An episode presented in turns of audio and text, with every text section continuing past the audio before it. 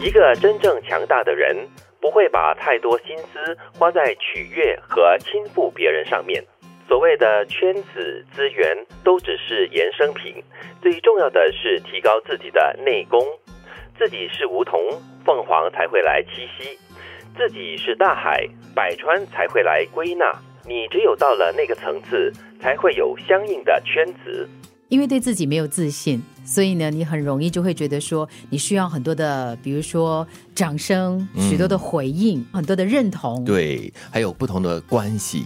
可能要攀比啦，或者是就成为这个圈子里面的一份子吧。嗯，很多时候我们会依靠外来的人事物来强化自己内心的力量。嗯，所以我们才很多时候不敢面对自己，或者是不敢独处。嗯，所以如果一个人可以很自在的、很自信的面对自己的话，而他这个力量是来自于内心，哇，那才是比较永恒、比较持久的一种力量。我觉得现实面来讲的话呢，两个都是重要的，就是你很有能力，你很有才华，但但是呢，如果你没有对的网络的话呢，你所有的东西呢都走不出你家大门的。就是说，如果说让它失衡的话呢，它才会有问题。嗯，就是有一些人他是没有去强化自己的内在，然后他拼命的去建立很多所谓的人际网络，去参加很多的社交活动。对，然后好像感觉上好像跟别人很亲近一样，跟某个有权势的人很好一样。哦，我跟谁谁谁拍照了。但是实际上，真的把东西交到你手上的时候，你没有办法去很好的去完成。嗯，其实这句话讲的就是这一句了。最重要就是提高自己的内功。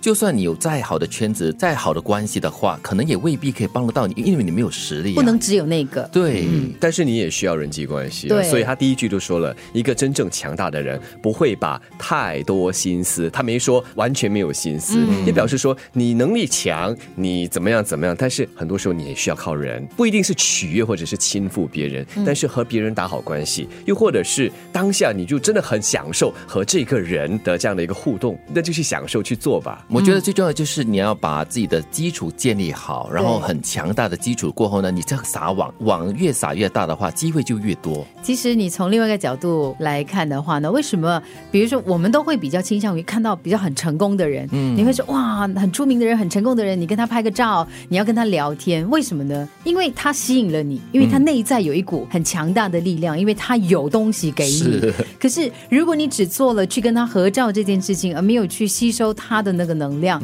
让自己也变成跟他一样可以吸引人的那个个体的话呢，你就浪费了所有的时间了。嗯，所以当你有能力的时候，不单只是对你自己好，其实你也可以惠及你周边的人，因为你这股能量散发出去的话，也可以影响他人，带动他人。对，比如说你，你很羡慕某个知识分子。你觉得他们就是集结在一起的时候，哇，有很多的东西可以蹦出来。嗯，那你如果说没有去增强你自己，你是进不了那个圈子的，因为他们大概也没有办法跟你有共鸣。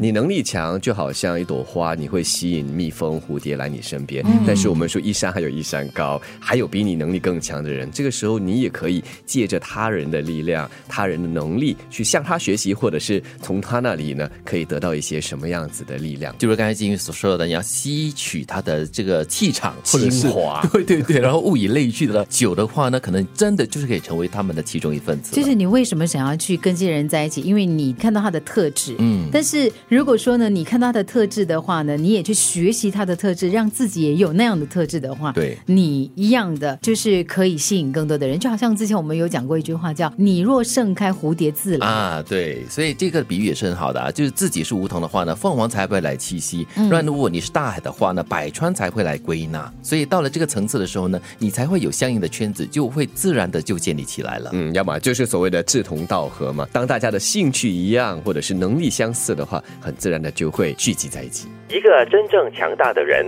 不会把太多心思花在取悦和倾覆别人上面。所谓的圈子资源，都只是衍生品。最重要的是提高自己的内功。自己是梧桐，凤凰才会来栖息。